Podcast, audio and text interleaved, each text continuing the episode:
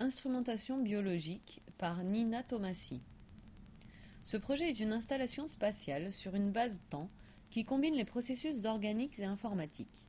Le visiteur est confronté à un jardin suspendu de mimosas, chacun connecté à une série de tubes et un compresseur. Les plantes sont câblées à des enceintes audio, des senseurs de lumière et ainsi que d'autres équipements électroniques. La simulation digitale en provenance des applications algorithmiques d'air comprimé sur les feuilles force la plante à se contracter. Au fil des 15 minutes suivant le soufflement de l'air comprimé, le mimosa commence à ouvrir ses feuilles à nouveau, créant des signaux audio retransmis par les enceintes flottant près des plantes.